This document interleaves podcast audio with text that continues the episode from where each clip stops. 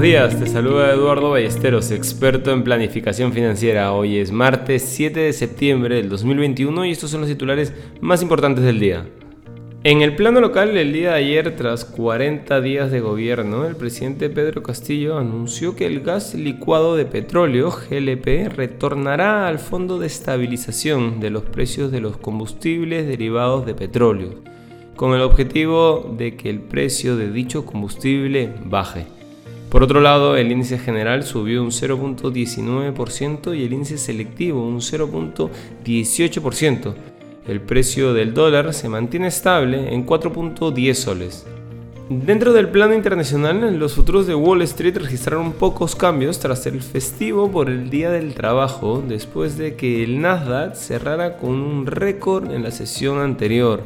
Las acciones europeas cayeron desde sus recientes máximos, ya que una oleada de acuerdos en el sector de las telecomunicaciones se vio compensada por la cautela ante la reunión del BCE de esta semana. Además, la comunidad del subreddit Bitcoin está estudiando un plan coordinado de compra de la criptodivisa para conmemorar la ley del Salvador que la convierte en moneda de curso legal. El presidente Yamit Bukele tuiteó ayer que el país había comprado un total de 400 Bitcoin.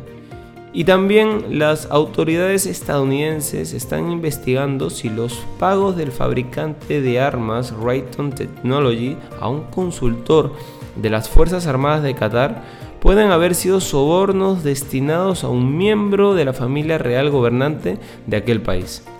Por otro lado, te cuento que los datos comerciales de China en agosto fueron mucho mejor de lo esperado. Las exportaciones aumentaron un 25% interanual, superando considerablemente la previsión media del 17%. Las importaciones, que aumentaron un 33% con respecto al año anterior, también superaron las expectativas. Los últimos datos chinos son un alivio después de una serie de datos macroeconómicos más débiles de lo esperado, que van desde la confianza de los consumidores de Estados Unidos, las nóminas no agrícolas estadounidenses, hasta las ventas minoristas de la zona euro. A pesar de los datos comerciales optimistas procedentes de China, el crecimiento del PBI mundial se está desacelerando. Históricamente esto ha ido acompañado de una lucha en los mercados de renta variable, la mayor parte del tiempo. Pero hasta ahora no ha sido así, ya que los inversores han abrazado plenamente la narrativa de que todos son buenas noticias. Ir en contra de un impulso tan fuerte podría convertirse rápidamente en una operación dolorosa. Sin embargo, reconocemos el riesgo a la baja que representan los datos macroeconómicos decepcionantes y la ralentización del crecimiento del PBI.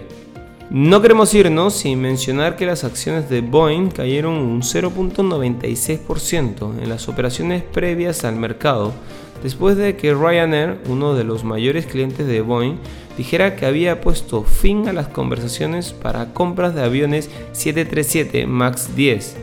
El acuerdo habría valido decenas de miles de millones de dólares. Ryanair alegó disputas sobre los precios. Inversiones al día llega gracias a New Row, la forma más inteligente de invertir en el extranjero. Contáctanos. Este es un espacio producido por Mindtech. Te deseamos un feliz martes.